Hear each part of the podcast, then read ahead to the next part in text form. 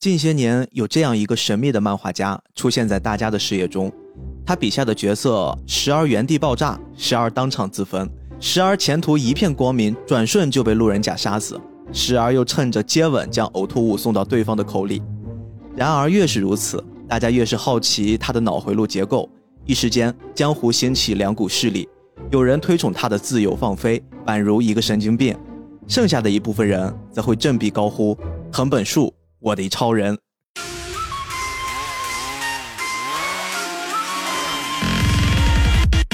大家好，欢迎收听这期的菠萝油子。今天我们又寄出了一个非常非常知名，而且也广受大家好评的漫画家藤本树，以及他们最近刚刚发表不久的一部很经典的漫画短片啊！再见惠梨。今天我们邀请了一个好朋友，跟大家打一下招呼。哎，大家好，我是命中，命中注定的命中，可以直接叫我命中。本身也是一个播客的爱好者，也是这个原因，机缘巧合之下结识了 B 哥，然后被邀请来比较自由的呃聊一聊藤本树。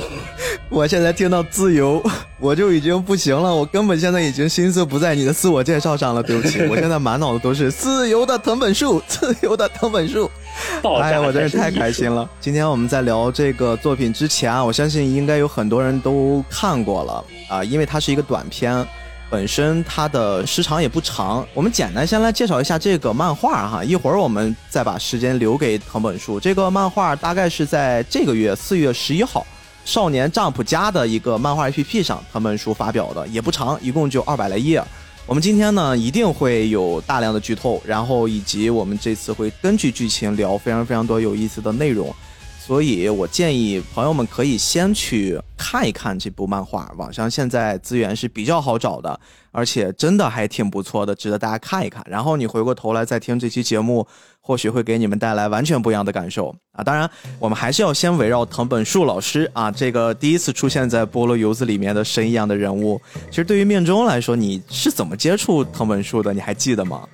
其实我第一次接触藤本树的时候，我看的是岩泉哦。呃，可能我之前看过他的一些短片，因为他在岩泉之前有发过。很多短片，但是那个时候其实你可能更多的是看这里有一个有趣的短片，你不会记得有一个人他叫藤本树。对对对，呃，漫画家的存在感不会那么强。后来他岩泉真的是太火了，我觉得可能国内大部分动漫的爱好者第一次接触到藤本树，应该都是岩泉这部。就是让大家感觉他是地表第二还是第三自由的漫画家？哎，没错，这样的一部很放飞的作品，说的就是我了。你你呢？我最早接触他也就是岩泉，而且说来很奇怪啊，岩泉一直都是我们在去年一整年无数次被提起来，然后无数次又放弃了，就是特别想做这个片子，但是后来想来想去不知道该怎么聊。哎，这次你看我们有机会聊藤本树了，结果还是没有选岩泉。并不是 岩泉不好看，而是岩泉真的太好看了，太特别了。我觉得还是放给未来的自己吧，让我们更成熟一些，再找机会做。但是我记得特别清楚，当时看岩泉的时候，我前两遍都没有看完，等于说我第三遍我才开始把岩泉剧情完整看完的。记得我第一次看岩泉，我停的位置特别早，啊，就是一上来。看起来还挺和谐的兄妹俩人，直接就死了，一个烧死了，一个烧的半死不活，我就整个人受不了了。我说这什么漫画，我就给关掉了。然后第二次呢，我是看到明明挺好的，怎么就开始烧了八年出去复仇，然后把一些跟他相关的人全打死了，整个人也跟个精神病一样，我又关掉了。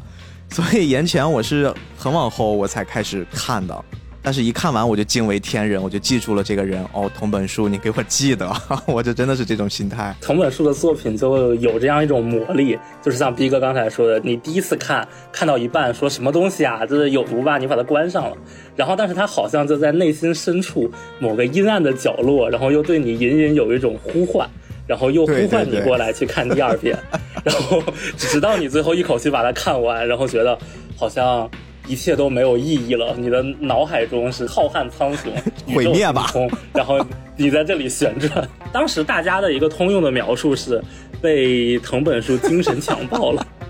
太对了，太对了。现在好像就是这个词用的更少了一点。现在就大家都了解藤本树了，就是有那么一点心理预期了。嗯，所以就只会觉得说哇。这个小春妹妹又要发病了，就只会这样说。神经病！我相信每个人一定会自己第一次看藤本树的作品，这件事情一定是非常的记忆犹新、印象深刻的。对，而且其实我们在聊藤本树之前，我稍微做了一点他的调查呀，我发现一个特别好玩的事儿。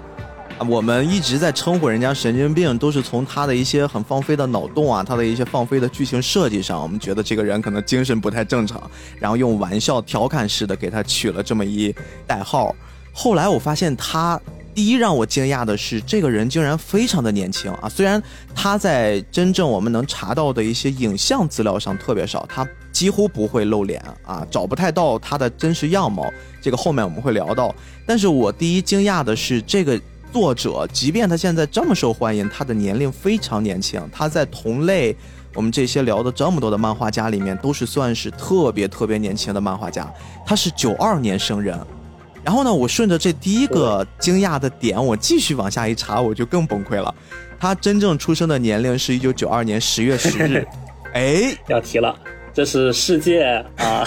精神卫生日！哎呦，我的天哪！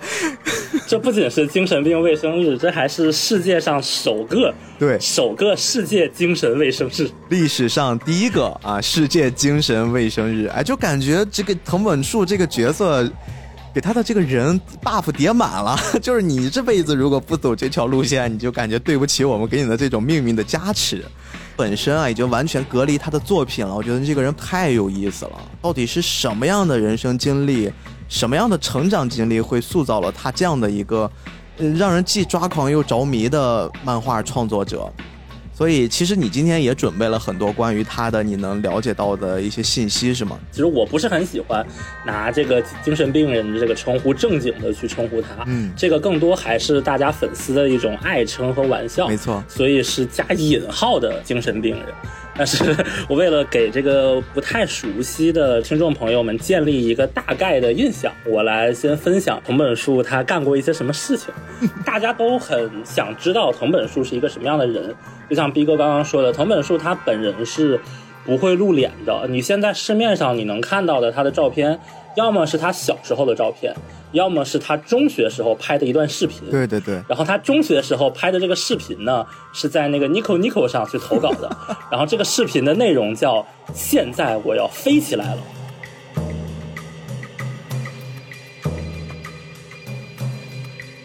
他说很多人向他求证。他到底能不能悬浮？然后他拍了一个大概七八秒的很短的视频吧，哎，就可以理解是一个 B 站 UP 主往上传了一段自己的视频。然后他非常奇怪的盯着镜头盯了好几秒，之后默默的走到这个镜头前面远一点的位置，忽然他跳了起来，然后这个视频就没了。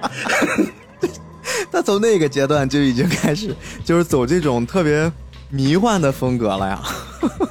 对，然后在他跳起来之前，他特别认真的对着这个镜头说了一句话，说：“现在我要飞起来了。”然后，然后这个东西就成了一个梗，就是你如果去这个 B 站或者其他平台搜，你能看到很多就是 coser 他们穿着电锯人里角色的衣服，然后也拍了这样的一个小视频，煞有介事的对着镜头凝视几秒。然后说现在我要飞起来了，然后跳了一下啊，找到源头了，你就不知道他们是干了什么，但他就很有魔性。其实就像逼哥刚刚说的，你看到一个漫画家很神秘、很年轻，就特别想去了解他是一个什么样的人。然后他的这个岩泉的单行本一共有八本。那单行本出版的时候呢，就一般它不是会在那个书打开，然后有一个呃封面可以往后往内折的部分，嗯，然后这个部分上会写着这个作者的一些照片啊和简介嘛，然后他就是在这个岩泉的这八本书中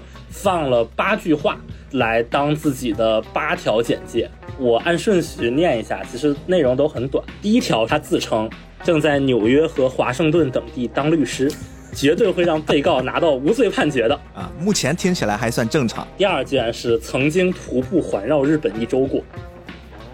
第三卷，它就是一个小孩的一个童年的照片，然后藤本树三个字，下面一句话：家里有七间仓库，大户人家。然后第四卷是每年都会去法国的奶奶家，目标是奶奶的遗产。我操！然后第第五卷是现在正在河边的纸板屋里画漫画，已经没有照片里的笑容，因为他照片是小时候一个咧嘴笑的一个图。嗯，然后第六卷是看到这张照片就会想起我以前还在当童星的时候，他还当过童星。第七卷说养过两只猫，然后在第八卷的时候他说本简介纯属虚构。因为他这个八本不是不不是一口气出的，是连着出的。对对对，我可以想象这些读到第八本之后人的表情和状态。包括他还有日本的这种漫画，他不是经常会搞这种人气投票嘛？嗯。然后他在连载那个《电锯人》的时候，就会有这个人气角色投票嘛。然后这个投票里，你不知道为什么，他就有一个奇怪的角色。这个角色就是一句话的简介，叫“大学时捉弄过藤本树”。的女生有一天把藤本树的自行车弄翻了，还跟藤本树说：“我把你的自行车弄翻了，哈哈哈哈哈！”的女生，就是 这个，你不知道她跟漫画里的人气角色有什么关系，但是她就出现在了人气投票中。就正常人肯定并不会去投吧，然后最后发现刊登结果的时候，这个女孩子还获得了一票啊！是她自己投的吗？对，爱好者们怀疑是藤本树自己投的，然后就是从这个细节。就有人说藤本树是抖 M，对这种把自己的自行车弄翻、捉弄自己的女孩子这么念念不忘，还要放到电锯人的角色里让大家来投票，就就这个行为看起来已经。很不可思议了。其实从这一段简介里面表达了个人的一些性格，我们能感觉出藤本树他之所以后面能画出这些漫画，比如说我们脍炙人口的《岩泉》呀、《电锯人》呀，包括咱们后面聊的这些短片儿，还有一部啊，我们本来也想聊，后来觉得呢是放到后面吧，更多的机会我们慢慢拿出来再来咀嚼，就是那个《Look Back》。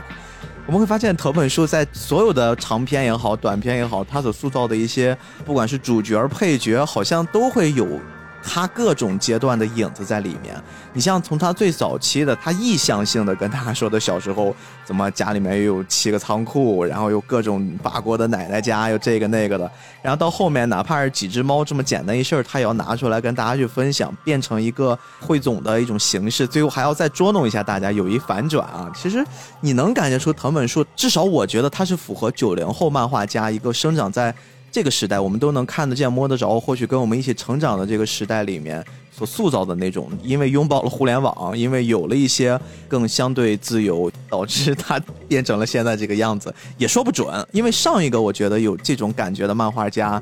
啊，也是我们聊过的，就是那个一拳超人的万老师。哎呀，感觉就是一个特别不正经的，然后整天就胡搞八搞的。但是相比起藤本树，我觉得。哎呀，不能拿起来比吧？藤本树可能更魔怔一些，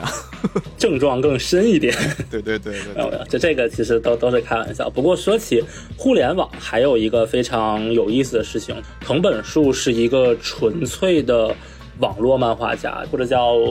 电子漫画家吧。他从出道开始画的所有的漫画都是用数位板画的，嗯，他没有拿纸和笔真的去画过漫画。就这个一方面可能是跟他年纪比较小有关，然后另外一方面可能也是跟他的人生经历有关。其实我看现在很多漫画家，他们还是喜欢就是自己拿笔和纸画，画完去扫描，对对，然后扫描之后可能再做一些处理，但是本身的角色还是要自己手画的。呃，藤本树就完全没有这个烦恼。就其实藤本树他初中的时候。他就开始就是画一些奇怪的漫画，在各种地方投稿。那个时候他还不用藤本树这个名字，但那个时候其实他画的东西啊，我感觉就跟大家印象中的这个鼠绘差不多，嗯，就是那种十几年前百度贴吧流行的鼠绘，就你感觉画的特灵魂，就特糙。然后他就是从从那个状态啊，然后一步一步画到现在的。我们还是简单的介绍一下藤本树的作品，就因为他很年轻，所以其实他的作品也特别好说。他的作品以藤本树这个笔名的，呃，早期的黑历史都是他初中画的，虽然现在也有人在汉化，但是，嗯，我们就先不谈。他有的甚至直接就烂尾了什么的。他以藤本树为名字来发的作品，其实就是两个长篇，一个是岩泉，一个是电锯人，然后是十三个短片。这十三个短片就是八加三加二，他最开始是陆陆续续投稿了八加三个短片，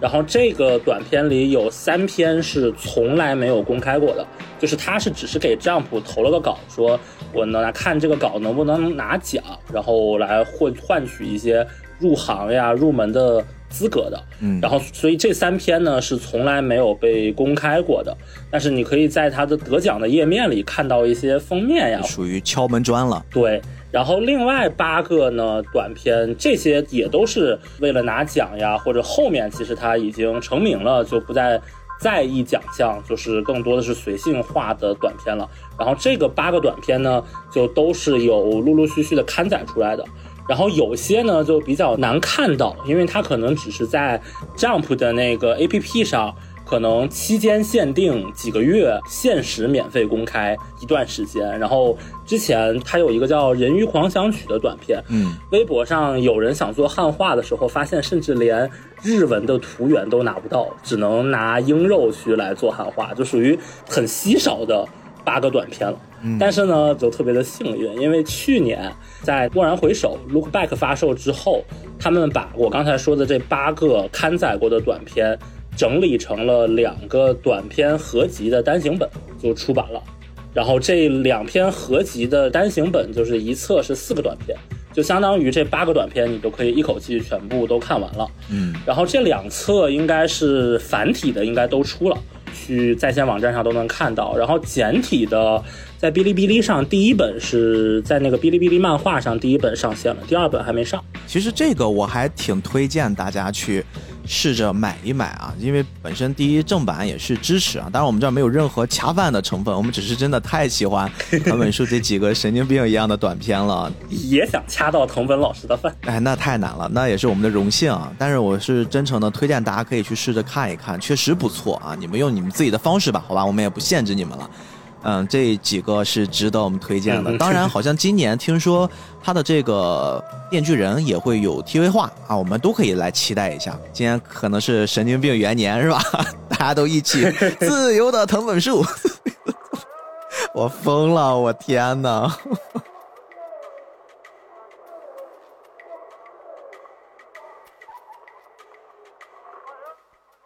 刚才说八加三加二，三篇看不了。八篇已经变成单行本了，另外两个短篇就是，呃，每个短篇都是一本了。上次是一百多 P，这次是两百 P，嗯，都是名噪一时，很轰动的。没错，没错。呃，去年的《蓦然回首》和今年的《再见会离》，《再见会离》是刚发嘛，《蓦然回首》是去年。七月份的吧，我我印象里反正是夏天出的。然后如果你去看它各种漫画榜单，什么这本漫画真厉害呀，其他的一些什么漫画大赏啊，会发现《蓦然回首》基本是土榜，就它要么是第一名，要么就是前几名，反正基本都上榜，反而变成了一种奖项的试金石。你这个奖要是不把这个藤本树的《蓦然回首》。呃，选出来，那可能你这个奖项就有点问题，这个关系就反过来了。这个是藤本树大概的一个作品的小串烧。其实你看去年的这个《蓦然回首》呀，大家可能印象比较浅啊，毕竟这个是属于喜欢漫画的啊这一部分圈子里面的，经常看漫画的朋友们可能比较熟知。但是今年这个《再见会离》，它有一些不一样。哎，我发现他真正做到了我们现在意义上的出圈儿，因为我们现在用这个出圈这个概念去形容一件事、一个人，往往代表的是他真正走起来了啊，火了。我这次发现《再见惠梨》这部漫画，好像还真不只是在动漫这个圈子里面搭的一种小狂欢，哎，很多影视圈的，甚至一些影视圈的 UP 主、一些评论员、评论家们，他们都开始研究起了这部短篇漫画，就给人一种。好像真的很了不起啊！突然有一种爆款走向大家视野的一种感觉，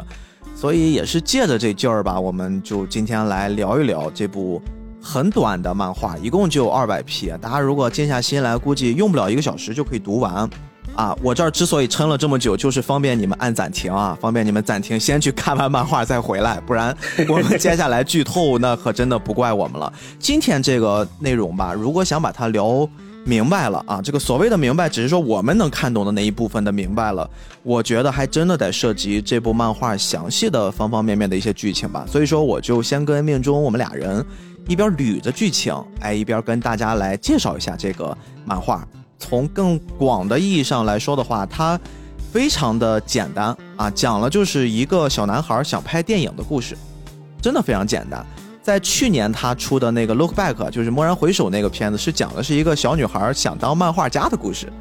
哎，你会发现这好像都是藤本树的一些个人爱好、一些个人喜好，给赋予到了漫画里面，赋予到了一些角色上。他的身份其实都是创作者，创作者这个其实也是藤本树他自身的一个映射。就是他有一次在访谈里说，他为什么会选择踏上这个漫画道路，是因为他觉得除了漫画，他也没有其他的途径，嗯，去获得认可。他干别的好像干的也没有漫画这么出彩。所以他就只能干漫画这行。其实他画漫画的时候，可能情绪也是很大的，就是不是那么开心。他说他小的时候其实是想写个故事，但是呢，用漫画这种形式可以一个人完成，又有图像，然后就走上了这样一条道路。有的时候他就会把漫画的创作当成他生存的一种方式。所以这个其实更多的是他对他自己可以说是生活或者处境的一种思考吧。我觉得他这种思考就被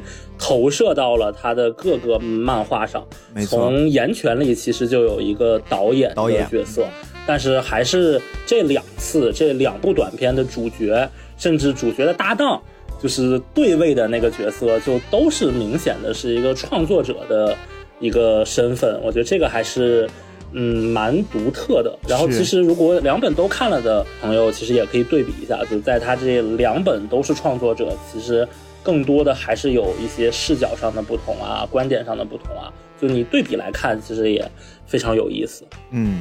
我们在这个故事里面，其实刚才也介绍过了，它是讲一个。啊，想拍电影的小男孩一故事，当然这个电影可能跟大家想的还不太一样，或者说你很难带入所谓的这个电影，不是拿着什么 Red 什么阿莱电影机去拍的那种很大很厚重的设备，需要一个剧组来完成，它更像是一个用我们现在比较流行的话是拍一 Vlog。啊，就你一个人，你举着一个相机啊，他剧情里面是一个手机，妈妈给他送了一手机，用手机来做拍摄，所以其实他并不是去追求电影本质上的那种什么高清画面呀，各种什么推拉摇移讲那种镜头的运镜呀，他更多的是真的是在记录这件事儿上。他为什么要记录？哎，是因为在剧情中一上来，我们能感受到故事里面的一小男孩优太呢，他的家里面目前正在经历一场挺。特殊的阶段，因为他的妈妈明显得病了，然后呢，妈妈就特别希望能在生前的最后这个时光里面，让自己的儿子用手中的相机给他妈妈记录下来。因为我们对于影像呀，包括再早一些的照片，我们都能理解到这些东西的存在，可能真的会记录一些锁定在当刻某一个很有纪念意义的时刻里面的一些回忆，它可以让。我们后面的时间过了很久之后再翻出来，同样能找到那份感动，打开那个记忆。哎，他的妈妈好像就想做这件事儿，因为他的妈妈是一个电视台的导演吧，还是编导，就是他也是一个这方面的职业的一个人。嗯，所以就是当自己身患绝症的时候。就想来拍这样一个东西，对对对，是个制片人，他儿子来拍。对，当然这个东西一开始我们是不知道的，这是后面剧情做了一些补充啊，补上了他妈妈的身份。但是我们这个故事本身就是一个小男孩，一个很小的小男孩，拿着手机在记录他妈妈生前的一切，包括也顺便带上了他们家里面那个阶段的状况。他爸爸也时而表现出各种痛苦，因为自己的爱人即将要离世了。然后他妈妈临终之前呀，有一个愿望。就是希望能完整的让自己的儿子记录一直到死亡的那一刻的画面。结果有一天呢，这个男孩真的就到了他妈妈可能生命临终前的那一刻了。爸爸带着他去看妈妈的最后一眼，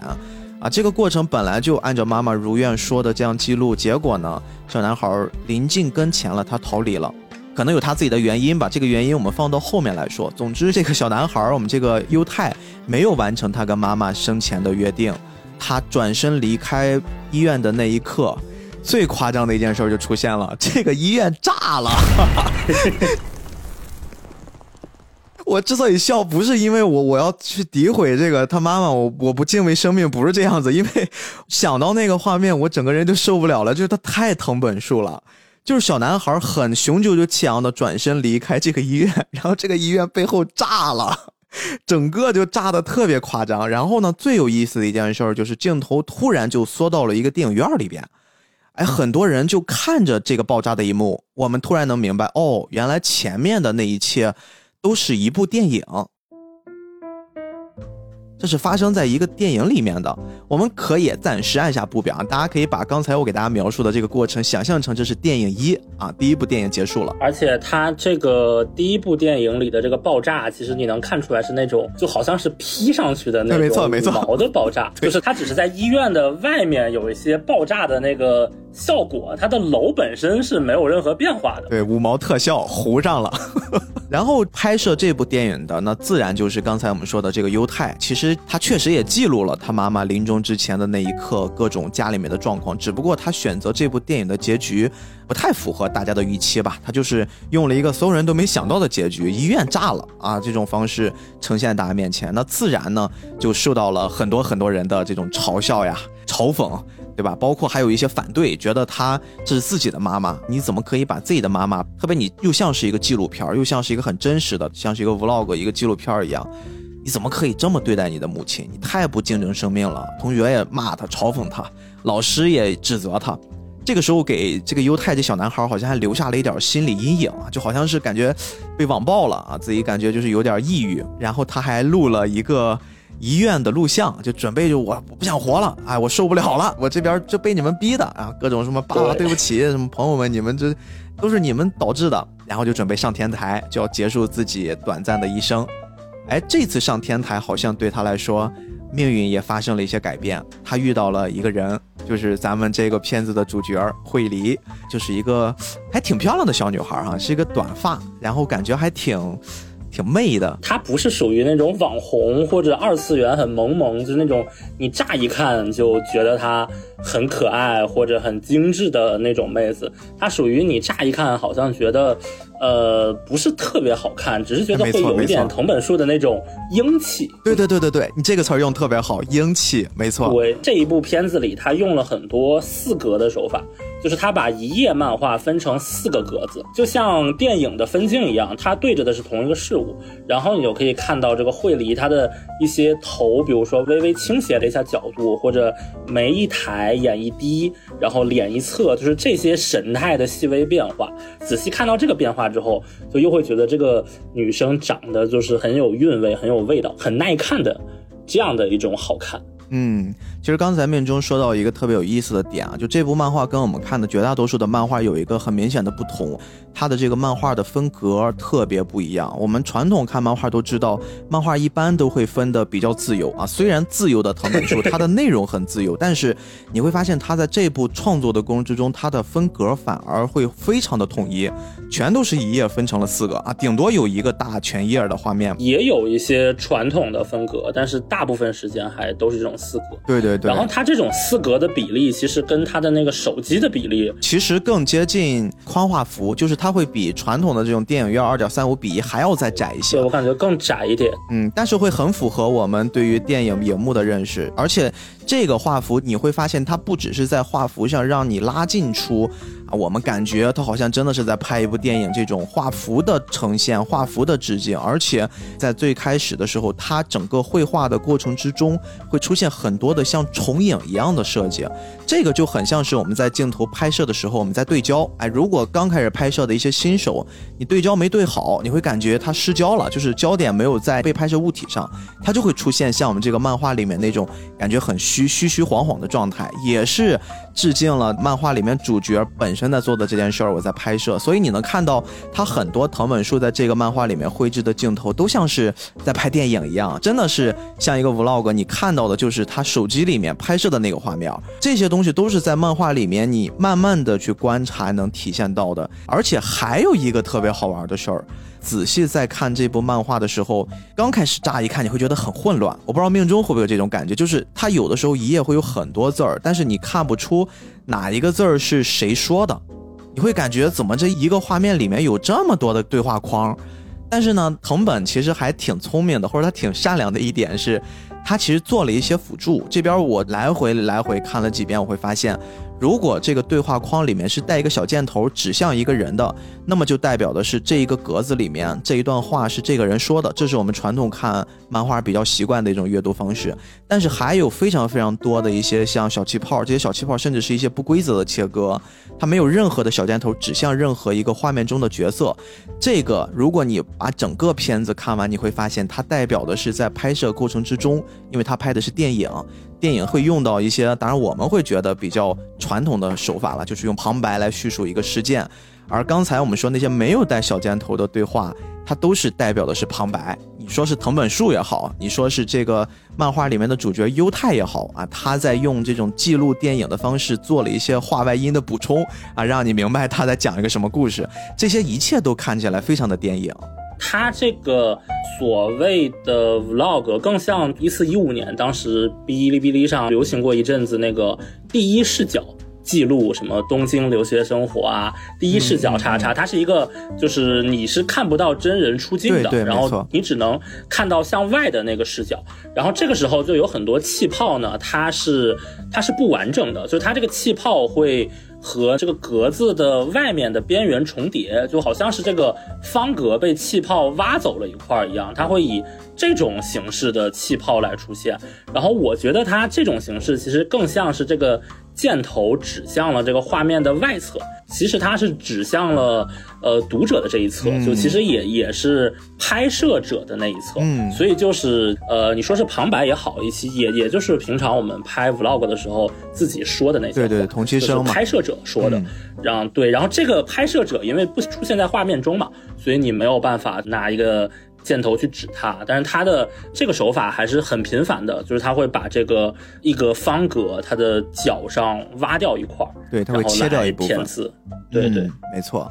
那故事随着我们刚才聊的这个开端呢，就会进入到后面啊，少男跟少女的第一次相遇在天台上。虽然咱们说这小男孩犹太准备要结束自己的生命，但是被少女惠里给劝住了。他突然认识出来了，说：“哎，你不就是前段时间拍那个？”我炸了我妈的那个电影吗？哎，这一下子就给这个犹太给拽住了。他说：“哇，竟然还有人能欣赏得了我这部电影。”这个时候，惠理还没有表现出来他对于电影的欣赏，他还只是跟这个犹太说：“你是拍那个暴王五母的的犹太吗？”暴王五母，我哎，我觉得这个翻译其实也挺灵魂的，笑死了。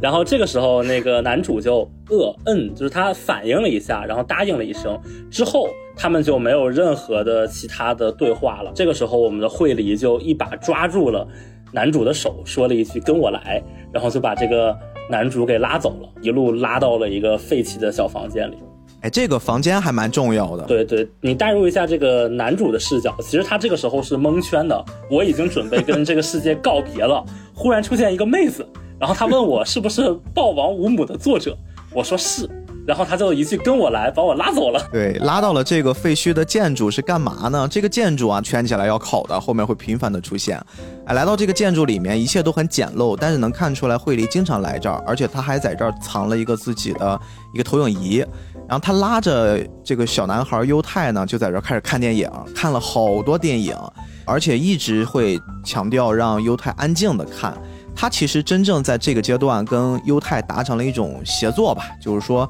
我希望你能再重新拍一部电影，但是这次拍咱们得好好的啊，你不能只是凭你的兴趣来拍了，你要多看电影，因为多看了之后你就会明白一些道理，你要学习好莱坞的。理论和对对对，哎，这一下子让这个犹太就重新振作了，他就开始听 惠梨的话了。哦，我这边先不死了，死我先等会儿。对他重新振作之后，他之前不是拍了一个自杀的那个预告视频吗？说啊，世界没有意义，我要离开，我要离开这个世界了。然后他呢，又在同样的位置。架上了手机，又拍了一个。这一次他就是一脸人生赢家的表情，说：“祝各位幸福，我觉得我的人生还要继续，再见。”然后就开始跟妹子一起逃课，然后约会了。这也确实很少年。我觉得藤本树在少年的心态上，特别这个年龄跟藤本树本身应该也差了一一定的年岁了，但是他抓少年的这种心态抓的还是很准的。突然就会完成了这个少年的一种心态上的转变。优太重新振作之后，确实是按照惠利的要求疯狂的开始补电影。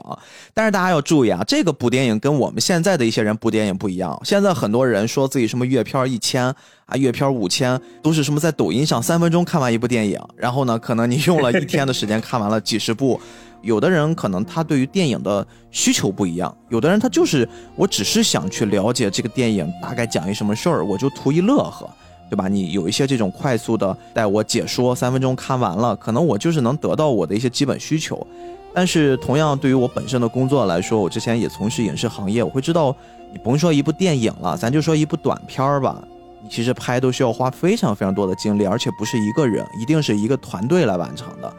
对于一个团队一群人的努力成果，你最后把它画成了两三分钟的一个视频，确实是挺挺心疼的。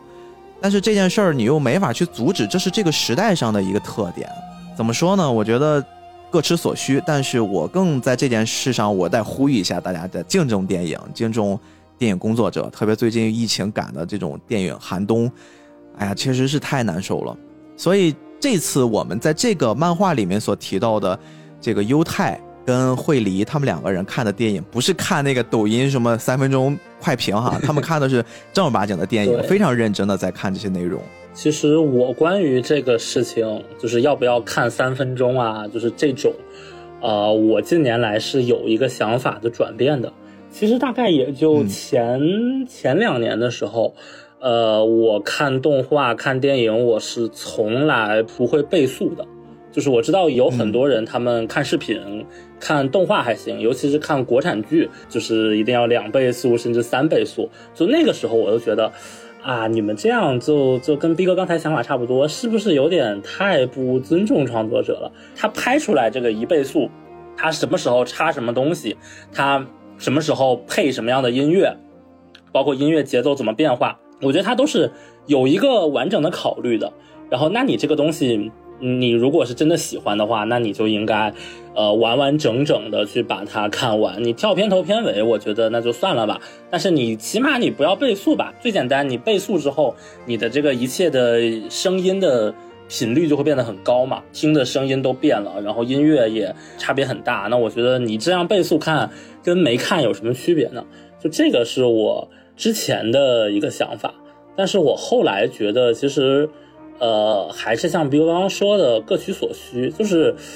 看你怎么看。就是如果这个东西你真的很喜欢，那我当然建议你要一倍速的看。但是如果你把一倍速就是完完整整的他们怎么拍的你怎么看，当成一种金科玉律来去遵守的话，那比如说我对这个作品这个片段很喜欢，那我反复回看这一个片段，或者我一帧一帧的看这个片段。按刚才的那种角度来讲，似乎也是对这样一种准则的偏离。但其实就是这种偏离是好的嘛？所以包括像很多电视剧，他们的制作的过程，他们可能就是为了家庭主妇边打扫边做家务的时候边看的，所以他们的台词到配音的设计也都会做对应的调整，让你可以。听完一部电视剧，就是虽然它有视频内容，但是它会在这方面有调整。就是我觉得这个东西属于一种多对多的一种变化的，就是它有很多创作者，嗯，有不同的心思，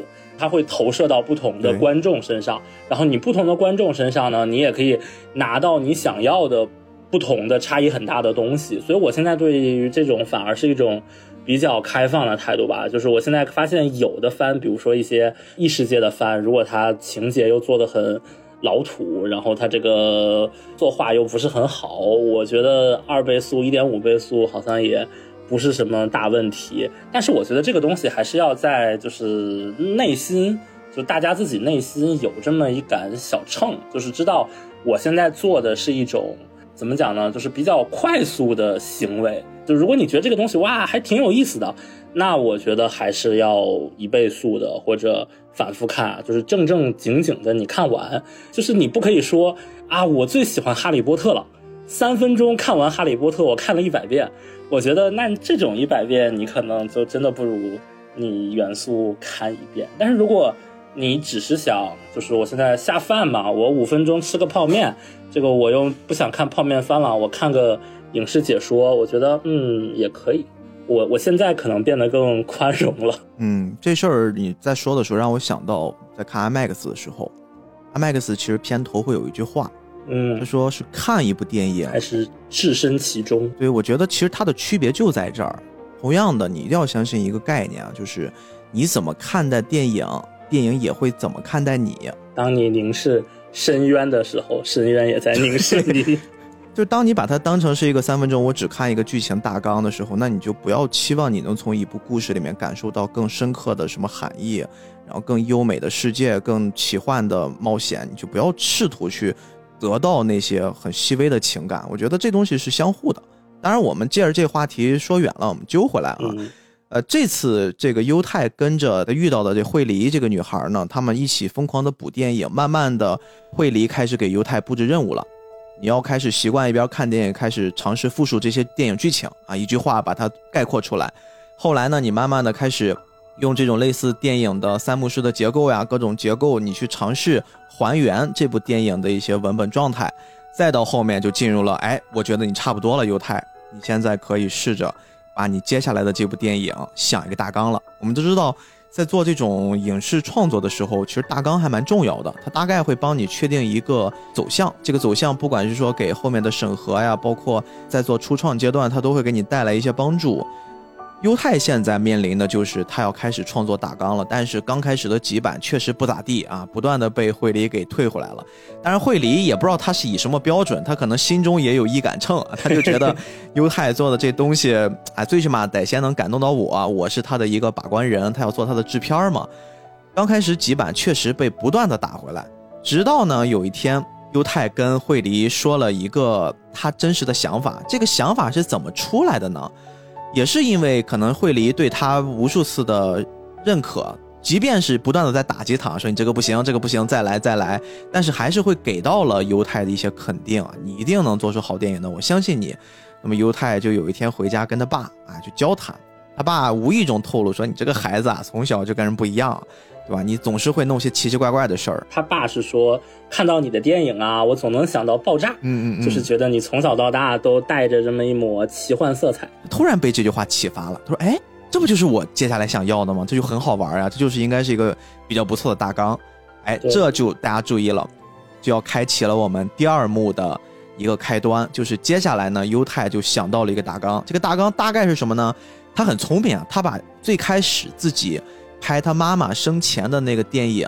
包括他后面拍完了弄了一个我炸了我妈医院的那个桥段，再加上上映之后自己被人唾弃的这些画面，因为他后面都一直在记录着，他觉得这些素材是可以用的，不能浪费。我们就以这事儿当开端，对吧？然后再穿插，你比如说我就是遇见了一个小女孩，这个小女孩呢，她就是鼓励我，然后我们要决定拍一部电影。那奇幻在哪儿呢？我就把这个。奇幻的点安排在惠梨身上吧，对吧？她不要是一个人类的身份登场了，她就作为一个吸血鬼少女，哇，这一下子这个就完全不一样了，对吧？整个这个片子调性就加入了这种很奇怪的色彩，它就不是一个常规的，我们看是一个技术类的、继续类的影片了。哎，优太说出自己这想法之后，惠梨突然就觉得，哎呦，好像还不错。同时，其实他还透露了一件事儿，他之所以中间一度想。放弃拍电影，甚至想放弃自己的生命，不是因为他中间被人骂的特别难听啊，整个精神崩溃了。其实他真正仔细思考了一下，他放弃的原因是因为他当时发现没有勇气拍下他母亲的死，他觉得那一刻他挺后悔的。他为什么没有逼迫自己去拍？他逃避了。真丝说不能逃避。不能逃避，又是狄真斯的这个形象就出现在他脑海里了。然后呢，本身这个吸血鬼我们都知道可以活很久嘛，他同样也有自己的一点点的愿望夙愿。他觉得我活很久，我见了很多的人来人往啊，生离死别，他非常害怕自己被别人遗忘，所以说他就说我成为你的电影主角，我就可以用电影的方式记录自己，哎，然后呢，我就可以有留下了我的印证。并且在拍摄的时候，两个人都坠入爱河了。这些都是犹太最开始策划他那部电影的一些灵感。但是呢，这个片子他给设定了这样的一个结局，就是这个吸血鬼少女还是患病了，而且病得越来越严重。犹太这次呢，鼓足了勇气，记录下了这个少女死亡的过程，也算是弥补了他当年没有拍摄妈妈死亡那一刻的一个遗憾吧。他就觉得，哎，这样就算是一个比较符合电影常规结局的这种心态，并且把这件事完成了之后，作为他本人来说，那么我也是这个电影里面的一个很重要的角色，对吧？我通过这一切，我也有成长了，我重拾了对拍电影的信心。你看，一个很好的剧本出来了啊！大家记得啊，在这一刻，你们就可以把它想象成这是我们这个全新的电影的一个故事梗概了，这就是完整的。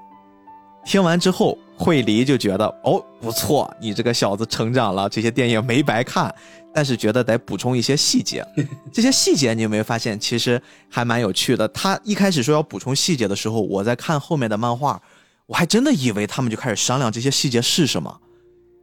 他后面非常鸡贼的，他就插入了一段，就是优太带着惠梨去他的家里面跟他的父亲谈话。然后呢，我们就以为这可能就是要去商量补充一些细节都有哪一些点，但其实藤本树跟我们开了一个玩笑，就是我们能感觉他们在那次谈话的时候，优太的父亲跟惠梨吵起来了，就说你能不能离我儿子远一点儿？哎，有点像是那种富家少爷，然后 你离我儿子远点儿，你不要来勾搭我的儿子啊，你放开我的儿子就。突然就吵起来了，就弄得这个场面一度很僵。哎，我们观众都觉得这什么剧情啊？怎么他爹突然就就开始让这个小女孩离他远一点了？因为在当时那一刻，他父亲说的话是：“我希望你离我的儿子远一点，因为他已经失败过一次了，他已经痛苦过一次了，你不要再让他拍电影了。这个事儿对他来说，万一再失败，这是很痛苦的，他会受不了。”就在这一刻呢，所有观众都心里绷着那根弦的时候，突然这个惠理喊了一声“咔”，我们知道我们被骗了啊！原来他们这已经开始拍摄了，已经在按照惠理可能做了一些补充也好，或者说让优太重新又调整了也好，总之就是这个全新的电影就按照优太说的那个故事梗概已经在拍摄了。他的父亲还很满意啊，当时就怎么样？我这表演的不错吧？说老子当年也是当过演员的，他们是不是以前演过话剧？当年老子也是演过戏的，给观众了一个这种小交代。其实目前来说的话，我们能感觉出藤本描述到这儿，他确实是在以一个相对传统的就这种男孩子成长的一种少年漫画的心态在做这部短片，就是。一起干成一件事情，追梦。对对对，哎，接下来注意了，从这儿就开始逐渐的就变得好玩儿。他们的一次拍摄期间，你们会发现一篇接着一篇都是刚才啊命中说的那种四格分，而且呢，他会用了大量的很像是我们在一个连贯的动作里面把它给一帧一帧的抽出来，很多的动作都是连贯的，甚至是相似的，包括背景一些动作都是连贯的。我觉得这个也得益于你刚才说的。本身可能藤本树就是一个诞生在更信息化、更互联网时代的这么一个漫画家，他的创作模式也比较习惯于用数位板、用电脑绘画，所以可能你会发现他利用了这个优势吧，他重复的，比如说快速的复制出几个相似的场景，哎，再做一些调整，他肯定会比纯手绘会简单很多。因为这事儿我们可以得到一证明，就是呃，如果有心吧，相似的这些画面你把它铺起来，然后你快速的切换。你会发现它真的是动的，它真的不是一个靠手绘做的那么精准，这个一定是在电脑上做了一些复制粘贴，然后在局部做调整，才能变成这么连贯的画面。这应该也是我觉得得天独厚的一种电脑创作的优势吧。拍摄期间，他们去了海边儿啊，这个海边还挺浪漫的，两个人在海边交流。但是随着交流深入之后，惠利意外的晕倒了，哎，他病了，而且呢，他住进了他妈妈曾经住过的那个医院。就是惠梨现在这个身体状况确实好像不太好了。当时看到这儿的时候，你是相信他是真的病了，还是说他是在按照他们最开始想的那个剧情在演呢？我其实到这个时候我已经不信他的这些叙述了，因为他可能前一秒就告诉你这个东西是我们在商量我们怎么拍摄，下一秒就喊喊咔说我们刚刚在拍摄，然后下一秒又告诉你这其实是片场花絮。就我还是在拍摄，就他其实一直在这样转来转去，然后我一般到这个时候我就已经已经有一点喝醉了的那种感觉了，就是已经分不清了。去你妹的！然后我就感觉，就是你你要是真问我，我会说看下一页吧。就是这个时候，你藤本树说，哎，是真的，那这个就是真的。他说是电影，那就是电影。我觉得无所谓，还是谁？但是其实我观感的时候。我会有一种就是重合的感觉，我会感觉这个东西又是真的又是假的，半真半假。嗯，OK，迷幻的感觉吧。这可能也是藤本树真的想给我们读者塑造的一种状态。反正总之在这儿，他真的就是生病了，而且那个状态他其实倒下的还挺浪漫的，就在海边。本来两个人要伸手彼此互相搀扶的时候，一瞬间啊手没有握在一起，惠利就倒在了海里面，接着就转到了医院。然后呢？他就非常的遗憾，他说我没有看到犹太的电影的成片儿，他就提出要求，他说，哎，犹太，你能不能在我死的那一刻，就像是我们本身剧本里面描述的那个样子，你把我死的那一刻拍下来。然后犹太在这一刻他犹豫了，因为。之所以在这儿，我开始产生了我观众层面的犹豫，我也是在分辨，那这到底是剧情呢，还是真实发生的？因为如果剧情的话，我觉得犹太没有什么必要犹豫，因为这就是他在剧情里面设定的，他应该要突破自己，对吧？他应该要让自己跟之前在面临妈妈临终之前提出同样的要求，他做了截然相反的决定，那一刻他成长了，他确实应该答应下来。但是这一刻，这个犹太犹豫了。他还是从医院逃离了，就整个那种神情让人感觉出，好像这一切发生的又像是真的。如果是一个剧情，他可能可以接受剧情里面的角色成长，但是如果是一个真实的事件，他逃离了，他好像并没有自己想象的那么强大。总之，这一刻犹太跑了，而且跑的时候，他给的那个镜头还是刚才说的，你拿个手机就是在拍你身前，然后你跑步的时候，你的那个。手机可能会往下倾斜一点，然后就能拍到对，不停的对焦半只脚，然后再拍到马路，拍到你旁边的栅栏，呃，铁丝网，就是特别乱的一个，就是你能看出来这个人这个时候确实他就是挺慌的，很慌。然后这种慌就真的像是很慌的一个人，他的手机无意间记录下来的东西，甚至可能这个时候他都没想拍，只是忘记按下这个，对他忘关了。这个时候你觉得，哎呀，好真呐！你就真的不知道他到 到底是真的还是假的。对，然后他接下来的一段日子就继续躲在家里面不出门他的爸爸，哎，这个时候给他也是给我们观众拿来了一些新的消息，就是他拿出了当初他本来应该是儿子要拍的，但是因为那天儿子没有在，他就替儿子拍摄的妈妈临终之前的一个录像，其实还挺惨的，因为他的妈妈。后来剪头发了，也比较憔悴。临终之前呢，然后那些样子，但是这个样子确实出乎我们意料。他妈妈并没有犹太本身电影里面记录的那么温柔呀，那么善良呀，那么美丽贤惠，而是他妈妈其实还挺自我的。更多的是我们能看到他在强迫自己的孩子去更多的记录自己，去要求他：你应该这儿拍拍我，你不要用这个角度啊，拍的我不好看。赶紧去都拍一拍我，它是一种半强迫的方式，让犹太在做这件事儿。哎，我们好像会发现，怎么跟我们最开始呈现在我面前的那种母亲的形象产生了一个很大的反差。这个时候，他的父亲说了一句话，我不知道你记不记得，我印象还蛮深的。他应该是一种鼓励的一种欣赏的状态，因为说多亏了你，就是因为你的拍摄，你通过你的剪辑，让大家看到你妈妈。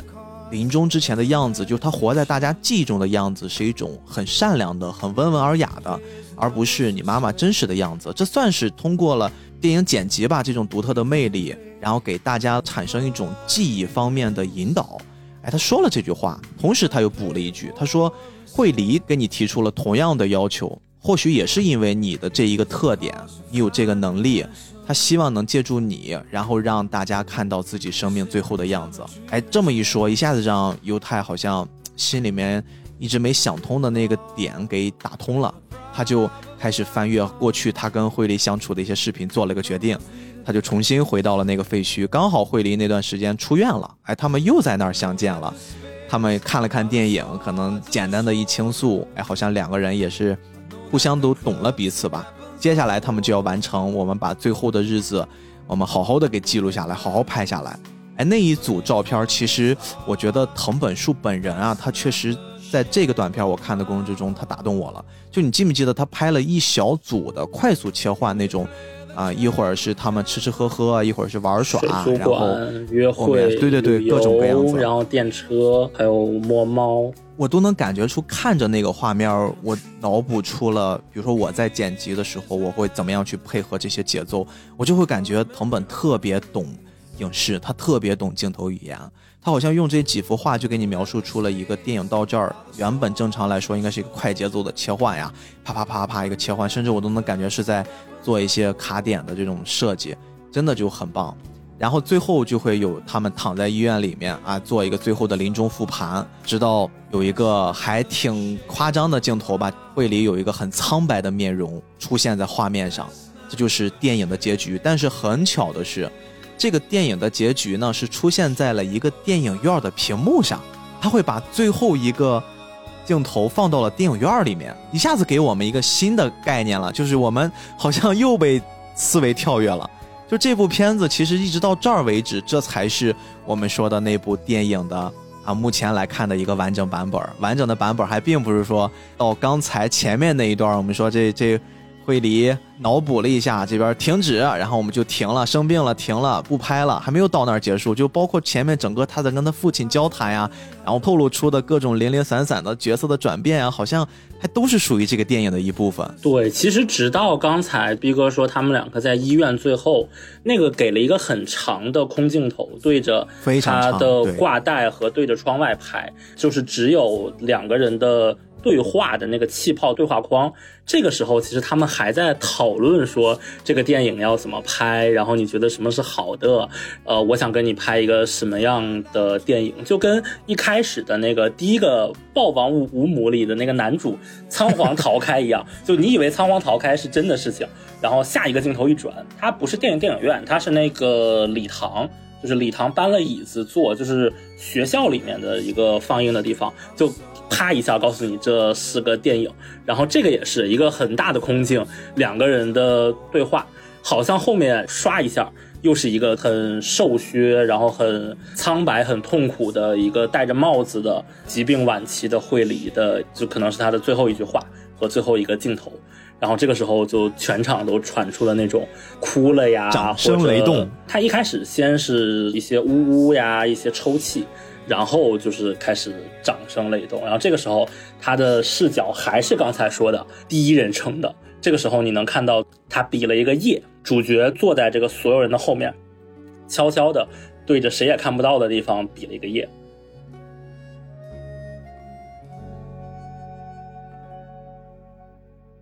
我们可以把这个阶段先定义为第三个节点，好吧？大家都先记一记。第一个节点是。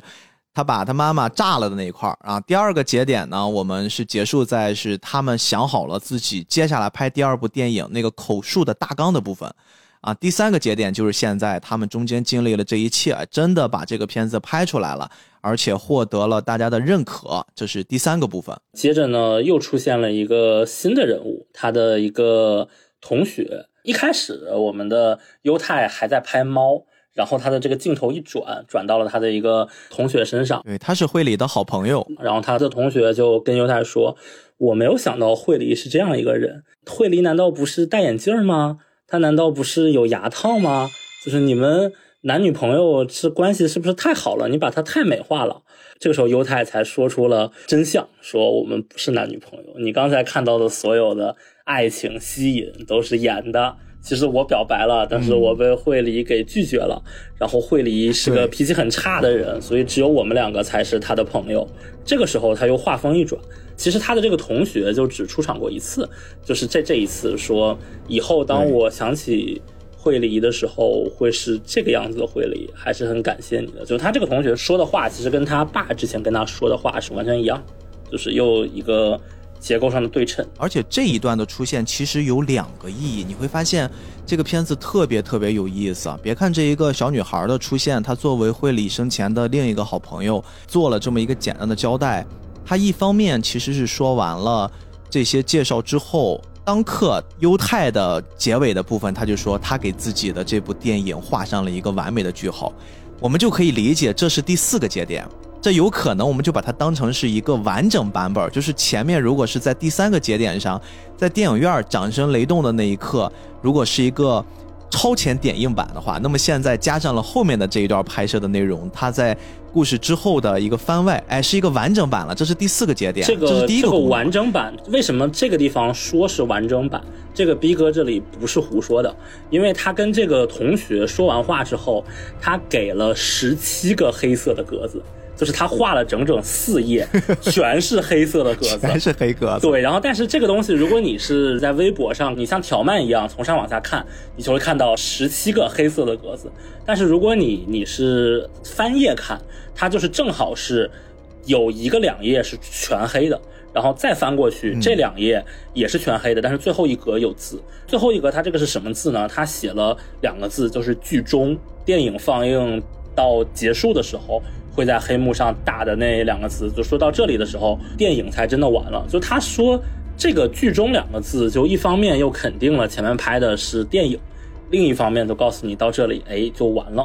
就是这个，我觉得也是要单独拿出来一说的，因为如果你只是一个很黑的镜头，你可以把它当成是一个时间上的转场，那你凭什么认为我这个东西是电影呢？但是他就放了一个剧中在这里。我们就可以这样去看。当然，你也可以把它理解为藤本树是一个叫完美主义者吧，或者说是一个强迫症，他必须要凑满二百页，这个漫画必须二百页，他就用几个黑格子给凑一凑。其实他漫画的二百页也是一个梗，就是这个二百页是致敬了他当时很喜欢的一个电影的名字还是什么，然后那个电影就也是跟吸血鬼主题有关的，然后它里面有二百这个数字，好像是日版的名字里有二百吧，然后他就最后就。正正好好选的就是这个二百页。刚才我们说的这是第一个啊，这个小女孩作为惠梨的朋友，这个小女孩她出来的这短短的几页里面带来的第一个功能，让这个电影变成了完整版。第二个功能呢，其实你们从她的对话上会发现一个细节啊，这个也是我在看了好几遍才发现的。他在说惠理平时的样子不是你镜头里面的那个样子，他应该是一个戴着眼镜的，包括有牙套的一个。形象截然相反，但是我们回顾从惠梨第一个镜头出现在我们漫画里面，一直到最后，他都没有那个形象示人过，所以我们可以基本确定一件什么事儿呢？就是当我们第一次在漫画里面看到惠梨的时候，其实他们已经在进行这部电影的创作了，它就是相当于大家可以理解是一个补拍镜头。他那个阶段就已经在补拍了，也有可能反过来，就是惠梨本人他就不戴眼镜，不戴牙套，然后这个是电影拍完之后，他找了个龙套，说了一个惠梨戴牙套的台词。嗯，对，就会让人产生了这种想象。对对对对对，没错，这个就很好玩。但是后面会有更好玩的。我们刚才说这第四个节点上，我们看到了这部优太创作的第二部电影的完整版了。那接下来呢，他就开始跟大家用镜头的方式去讲述，从那部电影完成了之后他的生活。他说放映之后呢，虽然得到了很多很多人的认可呀，然后掌声雷动啊，但是他真正的生活也并没有太大的变化。每天呢，他还是不断的对着这么长一段时间以来拍摄惠梨的那些素材，反复的在剪辑，从大学一直剪到了上班，然后包括后面有了老婆生儿育女。他一直脑袋里面有一个希望，有一个愿望，他能剪出一个自己满意的、自己真正满意的版本。也就是说，之前的那个完整版或许并不满意啊，可能他自己想弄一个导演剪辑版。这么一说，大家比较好理解了。他总觉得差了点什么，所以就一直剪，一直剪，就一直剪到他已经是中年大叔了，还在对他学生时代拍的这个。一个电影一直剪辑剪辑，对，跟他爸爸第一次出现的那个年纪差不多了。到那个阶段，他还是没有剪辑出自己一个很满意的版本。哎，直到有一天，作为中年人的这个犹太呢，带着自己的孩子，包括也拉着他年迈的父亲一起开车出去。这个藤本树的标准玩法，这个精神病就开始犯了。他就突然给安排了一场车祸，全家人啊，注意啊，全家人除了犹太之外全没了。就一场车祸，就变成了孤家寡人。你想想，对他的打击有多大？然后他就整个人都崩溃了，握着头在那儿就开始想过去发生的一些事儿。最后，他就一次一次在脑袋里面像拍电影一样复盘，他就想结束自己的生命。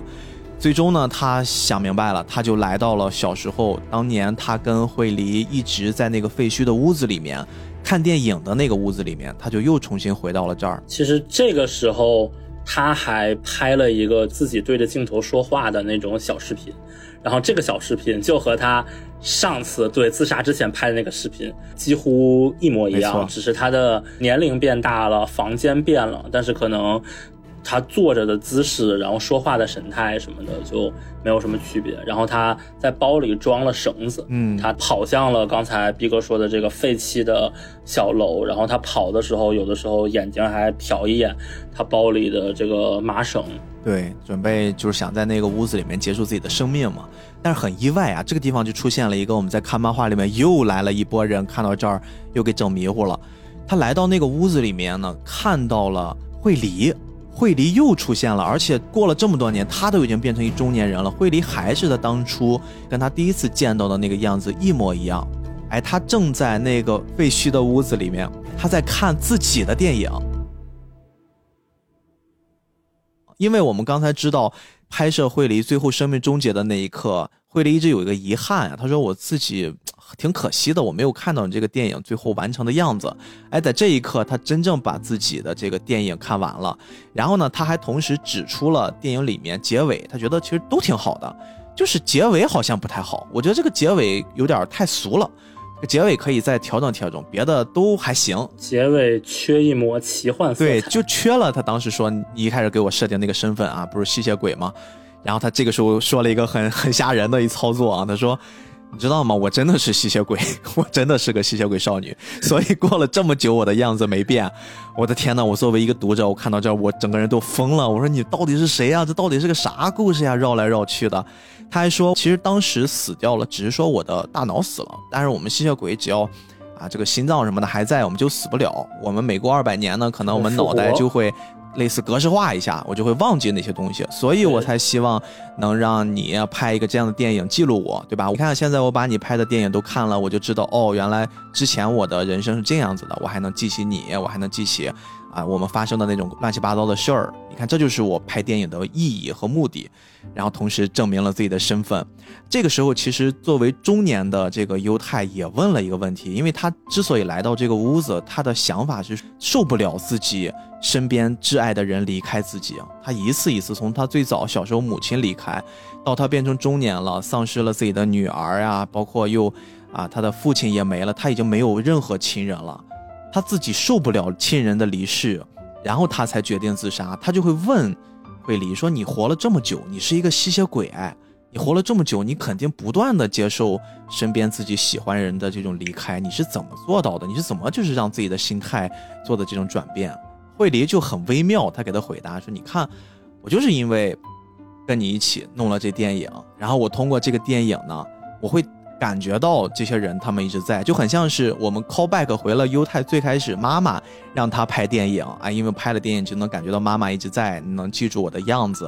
啊，你能用电影这种方式把我们的当时的那段记忆保留住，就好像从没离开过一样。反正他们之间就做了一个很微妙的解答。惠梨好像在那一瞬间把犹太心里面的又一个心结儿给解开了。这个时候呢，犹太就跟惠梨做了最后的道别，就是我们所谓的这个标题叫“再见，惠梨”。在这个对话的过程里，他们在的那个房间，因为是。只有一个放映机，然后放映机在投影，嗯，放映机在放他之前拍的那部，可能是在学院放的，也可能是有一个黑幕和完整版的后面的剧中的的完整版的那一部《再见惠梨》，然后它有一个镜头，这个时候因为它有光，所以你能看到这几个角色之间他们的角度怎么变，光打在脸上怎么变，就是那个我觉得特别的有意思，这个我们语言很难去描述，对对对，特别推荐大家自己看一下这一段。然后它最后有一个特别大的一个双页的特写，左边是惠梨，右边是男主，他们是背对背的这样的两个不相交的人，但是呢，他们每一个人都又和电影中的另外一个人同框，然后这样一个画面就很有冲击力的放在这里的时候，惠梨说了刚才逼哥说的那句话，就是哪怕我不管多少次忘记你，我看了电影都能一遍遍回忆起来，这不是很美好吗？然后男主这个时候就是瞪大了眼睛，他不知道是什么表情，然后惠梨就像最开始第一次登场的一样，就是很自信、带着英气的把这句话说了。然后男男主这个时候顿了一下，就明白了，说好，那我们就再见吧。就这个时候才终于说出了一个刚刚想说那个，呃，再见惠里。然后一个镜头，男主关了门。对，这个再见其实就像是我们字面意思一样，我们也可以猜测是再次相见的那个再见，也可以是我们真正跟你挥手告别的那个再见。但总之呢，犹太。转身之后，他离开了会里，跟他做了告别。在这个犹太从房间离开，逐渐走出这个楼的过程里，他说了一小段话。他说：“从那以后，我再也没有见过会里，因为我明白了我无数次重新剪辑的理由。”这个时候，镜头给了惠里，是呃，惠里在那个椅子上问他说：“难道是缺了一抹奇幻色彩吗？”这个时候，犹太。昂首挺胸走出了这个楼，然后奇幻色彩就来了。对，整个这个还是跟他小时候一样潇洒的往外走，然后背后的废墟就又一次发生了爆炸，然后整个画面就停在这儿，这部漫画结束了，所有人都懵逼了，包括我，然后我就已经完全分不清他。这一块到底是什么意思？到底为什么又炸了？它又是电影吗？我好怕，我再翻一页的时候又出来了一个电影院，然后这一幕又出现在那个电影院里面，很多人又开始拍手鼓掌。但是还好没有，它整个的这部漫画就定在这一刻了。对，这次爆炸和前面的爆炸有两个不同，第一个是上一次的爆炸是五毛特效。这一次的爆炸是楼真的炸了，就是它的那个什么钢筋呀、玻璃呀，就都炸了。就你能看出来，它好像是一个很真的爆炸。然后第二个是男主的脸神情不一样，就第一次，呃，他不是从医院逃避出来了吗？他跑出来的时候，其实他的表情是挺像吃了屎的表情的，就是很 很拧巴、很难看。然后在他这个拧巴难看的时候，后面的楼炸了。这一次的男主呢，就是一个很。我不知道该怎么形容，反正是一个很镇定、很泰然自若的表情，然后走出来。这次再走，就好像是那种，呃，英雄从不回头看爆炸那种神情。当他迈出这一步，然后边上又写了两个字“剧终”，这个剧中就真的没了。这个漫画两百页就到这里就就没了。我和逼哥这次其实聊的很细，比我一开始预期的要要细很多。他这个故事就有趣的地方就是，你如果直接说它就是个拍电影的故事，我可以三句话就给你说完。先拍个他妈的电影，然后炸了，然后拍个女主的电影，很催泪，大家都呃很好哭，广受好评。然后男主现实过得不好，困于电影。又想自杀，这个时候惠梨又活了，然后男主出门，楼又炸了，又剧终。就是你你直接这么说的话，会发现它这个结构好像很简单，但是一旦你开始介入细节，你会发现每个细节好像都非常值得拿出来聊一聊。就这个也是我觉得这个电影这个漫画，不好意思啊，聊了我们说电影说太多，已经开始口糊了。就这这个漫画，我觉得很。也算很独特的一个地方。嗯，首先我想问一下你啊，就对于刚才我们说的这个真正的结局，你认为这是一个现实的结局，还是说这还是一部电影呢？就是我们该怎么去解释在最后里面出现的这些时代变迁呀，这些什么感觉像是真实发生的，在那个完整版上映之后的故事，嗯，会怎么看待这结尾呢？如果你要问我的观点的话，其实我有两个观点。就是我个人是不太赞成围绕着剧情或者它叙事的内容来不断的做拆解分析，然后最终得到一个所谓的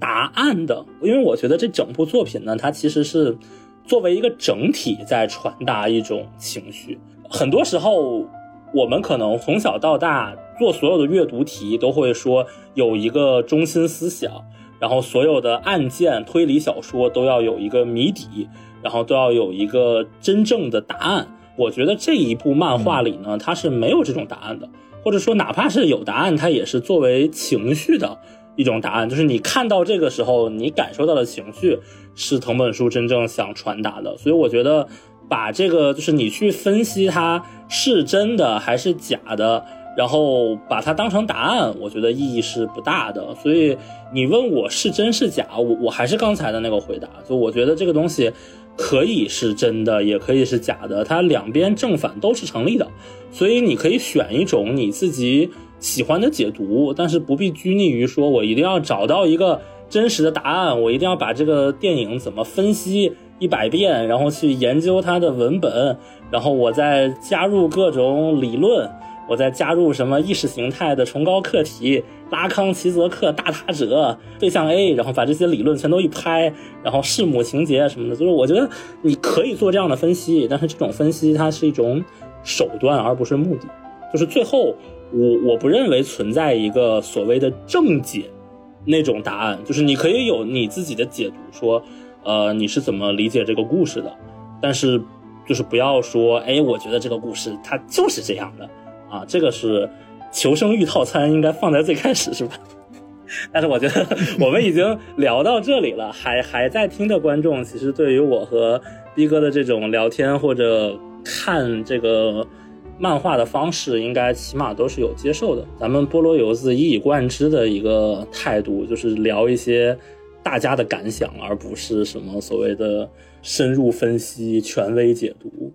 所以这个漫画你真要说有没有答案的话，我是觉得是没有答案的。然后我倾向于认定它是一种重合，就是这两种东西是可以重合起来的。这个我我后面再详细的讲一点，先看看逼哥，你看到这个的时候，你你觉得这是真的还是假的？说实话，我这个漫画因为它很短，所以我看了很多遍。哎，我也是。然后我一开始就是懵的，第二遍呢还是懵的，只是 get 到了可能前面的几重吧。我差不多在第四个点上，就是超前点映版和完整版，哎，我这块是读明白了。但是到最后，我实在是看不懂。但是我试着把自己摆了另一个方向，我试着让自己变成是一个创作者。嗯哼。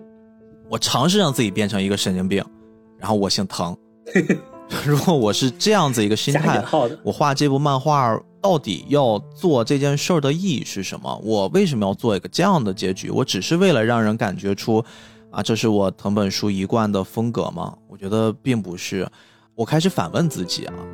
现在给他做了来来回回的这么多反转，我一直让观众处于现实的、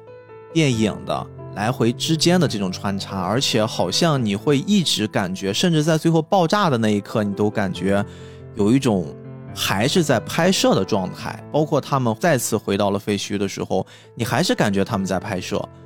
然后我突然想到一部电影，这部电影呢，一些人应该会看到，比较有名啊，叫《摄像机不要停》。嗯啊，它是用了一个非常非常巧妙的结构，就是前面先给你一个完整的故事，但是呢。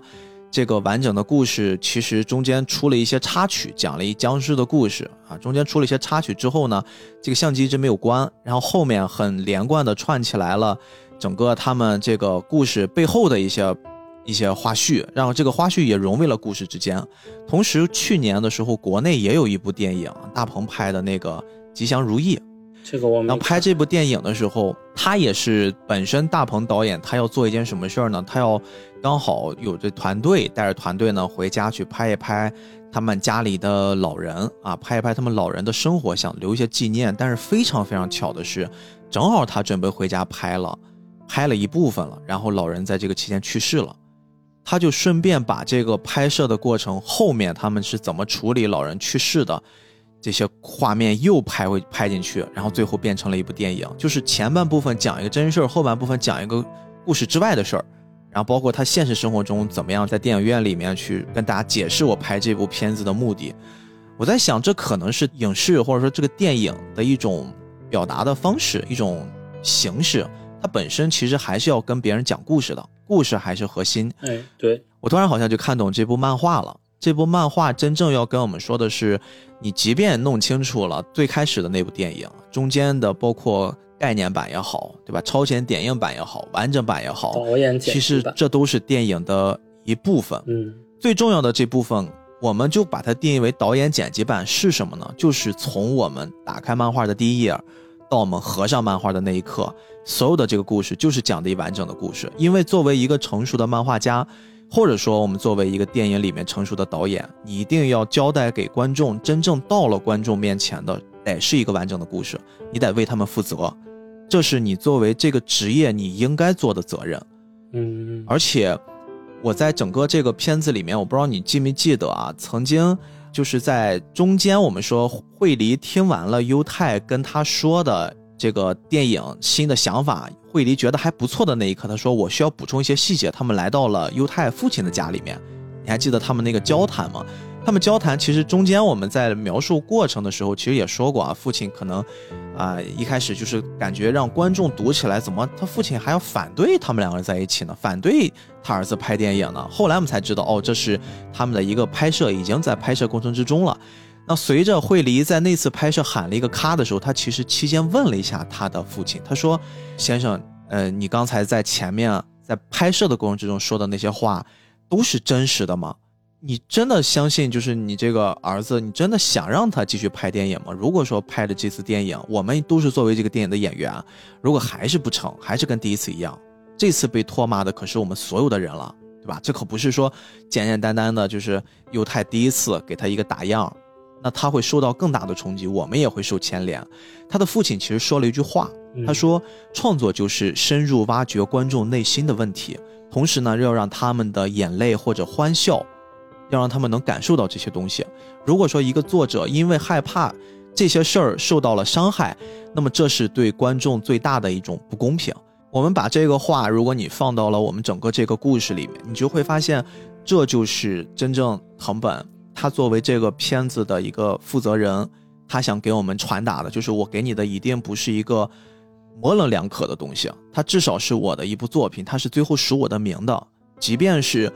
我现在在里面给你们做了这么多重的结构，让你们看得云里雾里的，但是它一定是在交代一件事儿。所以我带着这个想法，我会看到了最后的一重意思。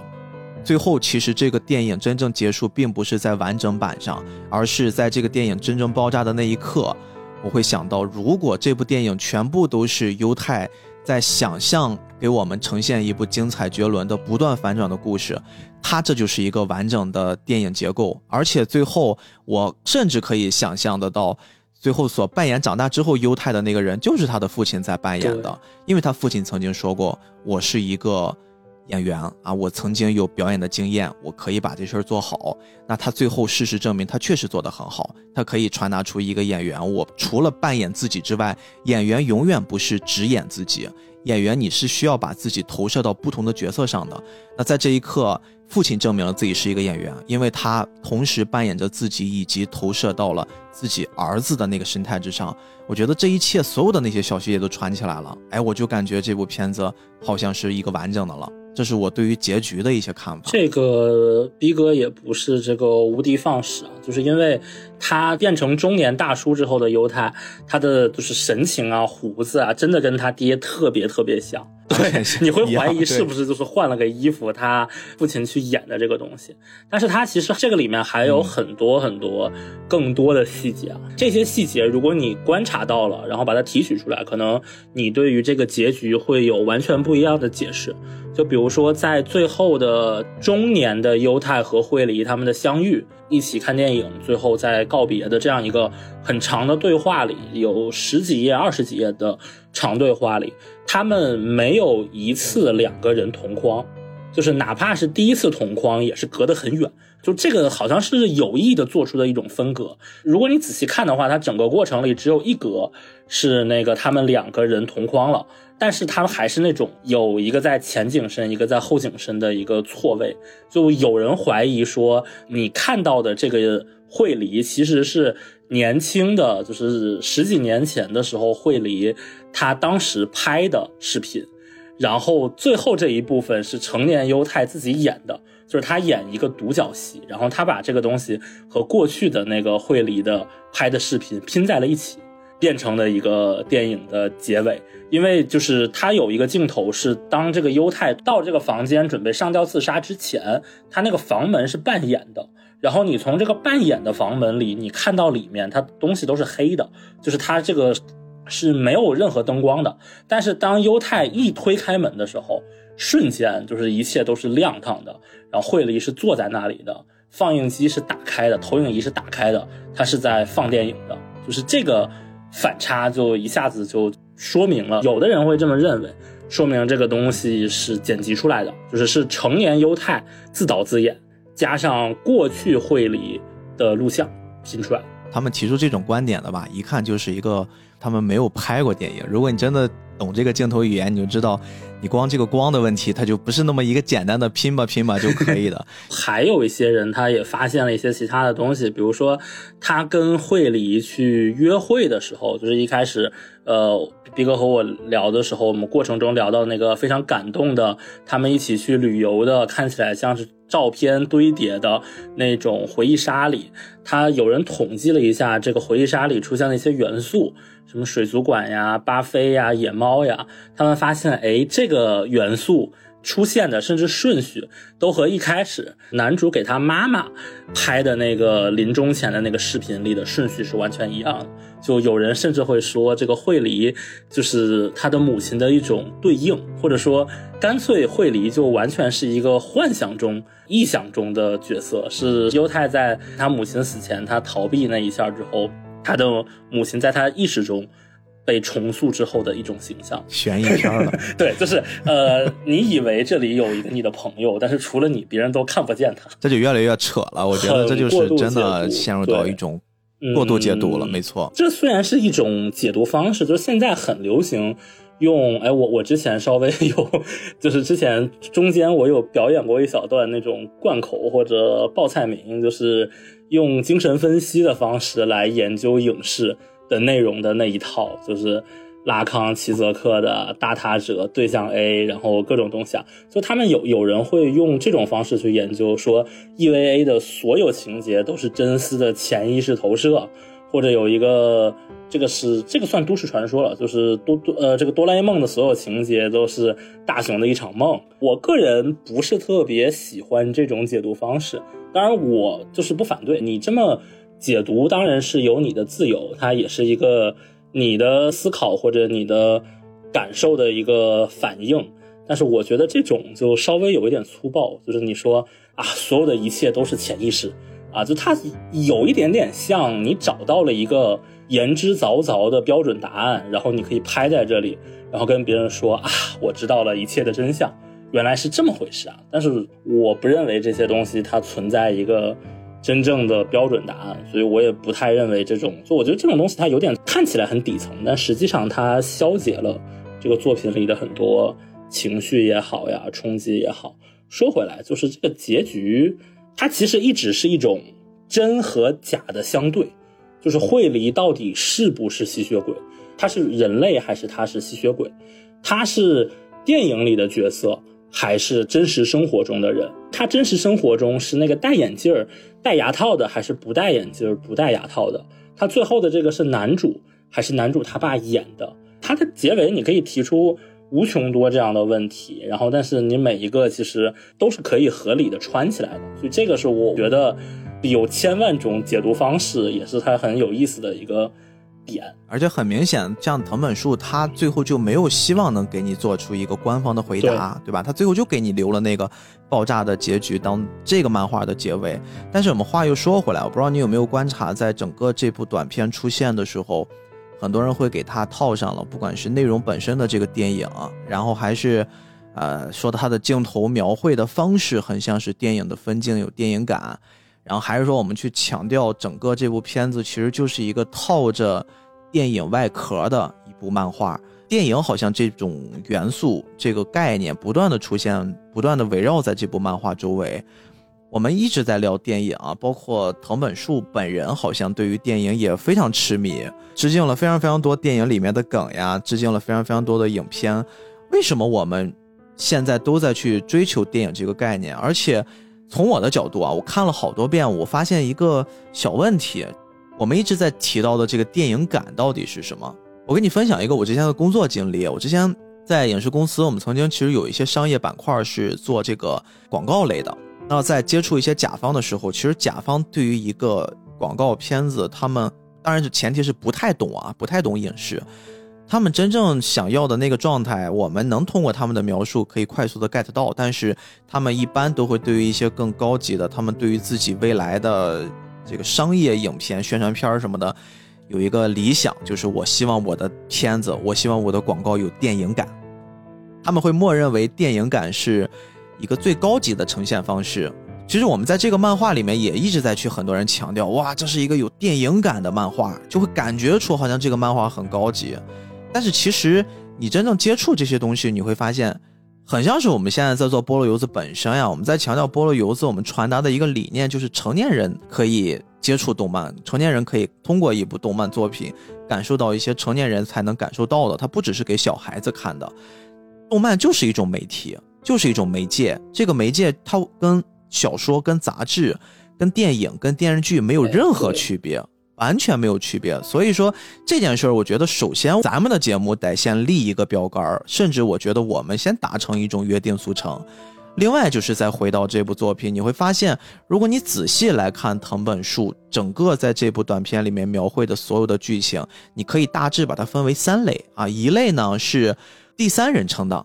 就是它会有很少的一部分呈现出第三人称的，也是刚才命中说的，有一些镜头不是严格按照一个画面里面有四个格子，它会有一些小分格。我们甚至会看到，在现实生活中有我们熟悉的这种正反打，这是极少的，也是我们所谓的上帝视角。第二类呢，是这个片子里面比较多的，就是我们能看到。除了那些明显的电影桥段之外的啊，记录自己生活的一些画面。犹太呢拿着一手机，经常会正过来拍，反过来拍啊，怼着一个小女孩就一直在这拍，有对话，像是一个 vlog 一样。我们刚刚说这种技术类的 vlog 视角，这是生活的部分。然后第三个部分呢是想象的部分，想象的部分其实放到整个这个漫画里面就是所谓的电影。我们能看到电影的一层一层的递进，甚至给它赋予了很多很玄幻的色彩，对吧？包括出现了什么吸血鬼少女，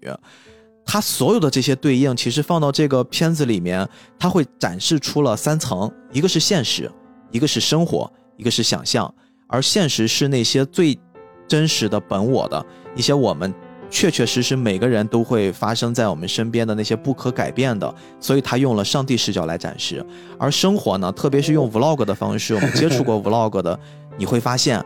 哎，很多人的 vlog 里面。感觉像是展示在观众面前，暴露我自己真实的生活，但是绝大多数的 vlog 里面还是会涵盖一些自己精心设计的桥段，一些甚至我希望让你看到的我好的一面，它并不是一个完整的现实。朋友圈里的照片是不是我的面貌？是我想呈现给大家的概念。这就是在这个片子里面我所能看到的犹太在。表现生活记录很像 vlog 记录的这个部分，而最终想象的这个部分，我们把它赋予给电影，也是我觉得电影里面咱们常提的那个概念啊，电影来自于生活，对吧？犹太拍了他母亲去世，他拍了他自己各种各样的一些经历，自己的挣扎，自己的转变，但是电影也要高于生活，高于生活的那个部分，可能是 amazing 的结局，对吧？可能是各种的反转，可能是用了各种的影视技巧。用了他的一些剪辑方式，给你呈现出一些你想看的画面，甚至是我们穿插了一些现实生活中根本不存在的人。把这层你突然看懂了之后，我觉得不只是我们把这部作品推荐给大家，可以让大家跟着我们的思路来咀嚼这部漫画了。同时，我觉得大家也会更明白电影的意义。电影不是一个很高尚的，它不是像是一个。和华丽的女人一样，整个很富态的呈现啊，很性感的胸部、臀部。电影其实它有它自己的多样性，但是呢，电影可以是生活的一部分，但它又绝不是生活。这是我整个这个片子看完之后，我带着自己的感受，我好像找到了一些我能说服自己的点了。藤本树他自己其实是有回答过这一部漫画的主旨的。他之前在法国的那个漫画节上，大概上个月的时候，他谈到过他这一部漫画的主题。因为现在还没有一些后续的访谈嘛，这个是藤本树唯一一次来表达他对于这个漫画的主题是什么。藤本树他自己说的是，《再见，惠梨》的主题是，呃，一个法语的一个词啊，中文翻译过来是“致命女人”或者“蛇蝎美人”。或者红颜祸水，他用词是这样的：我热爱这个一个女人毁灭她道路上的一切的画面概念。我认为粉丝会喜欢，但是我离完成还有很远，还有很多要画的。就是那个时候是几个月前的时候，然后他最后补了一句说，他认为毁灭是有很多形式的，在藤本树的认知中，惠梨或者他的母亲其实是以一个毁灭者的姿态在毁灭一些事物。我前面一直在说，我认为他的结局很开放，就是我希望大家不要被呃我们说的某些特定的东西或者其他的评论给。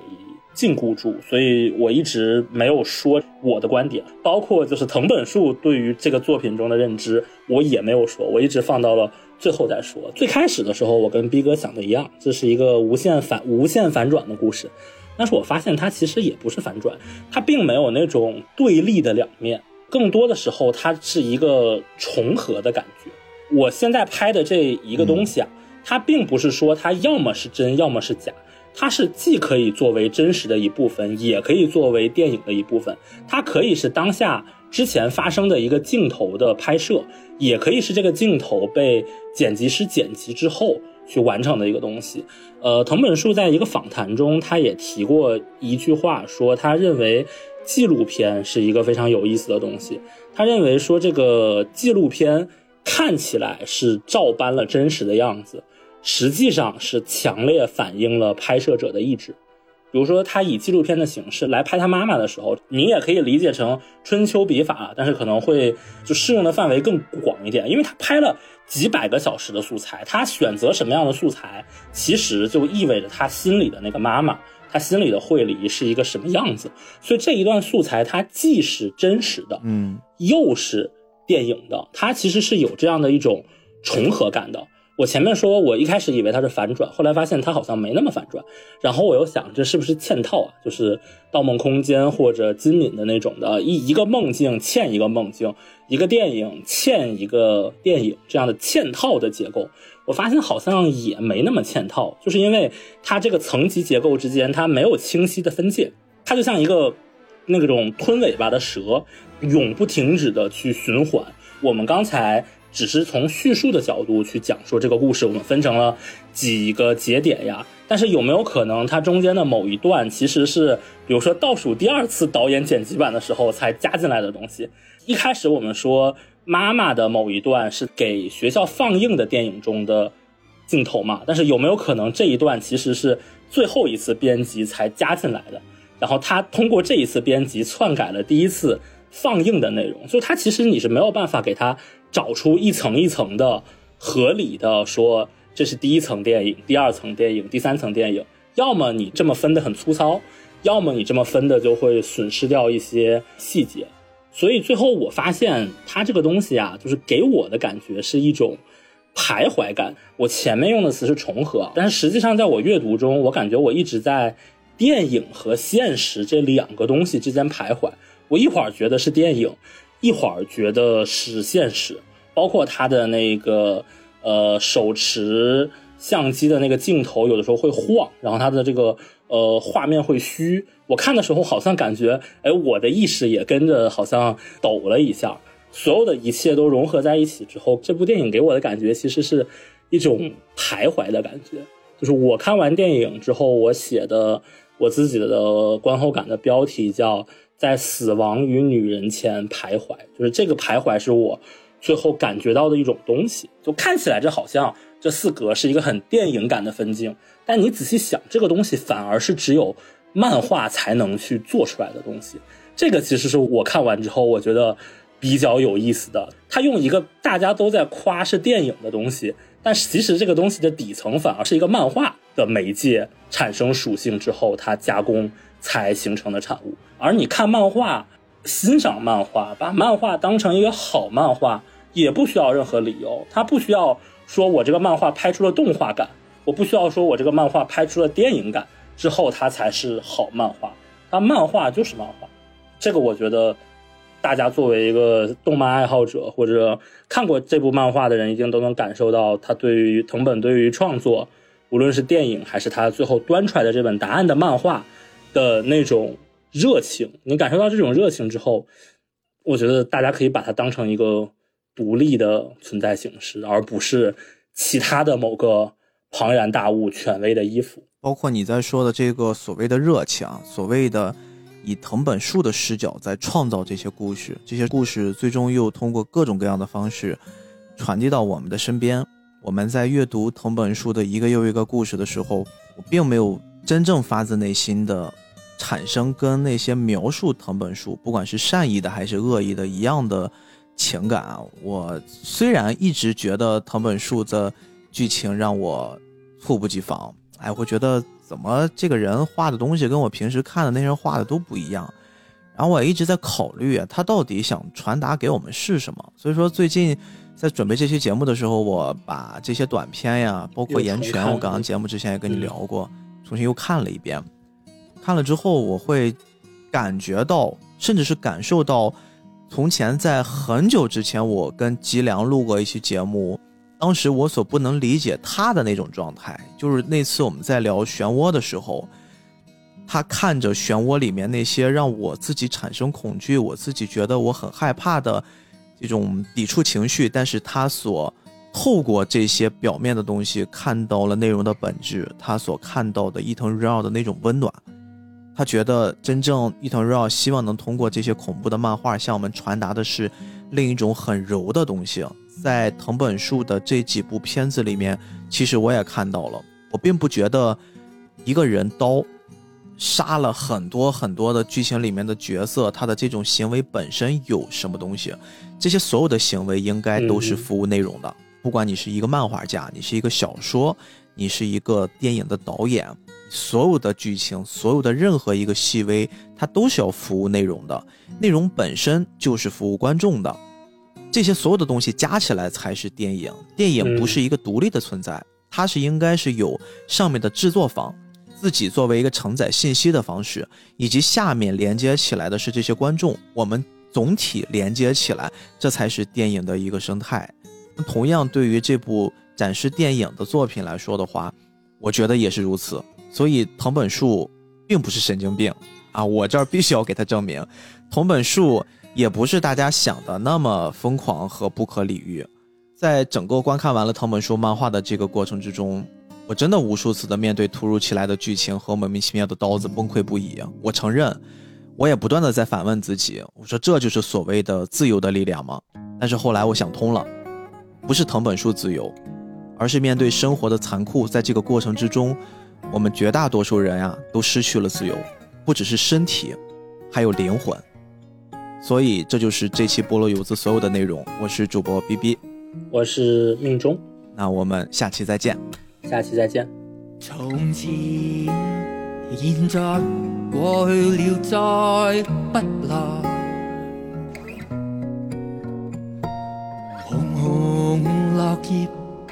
长埋尘土内，开始终结总是没变改。天边的你漂泊在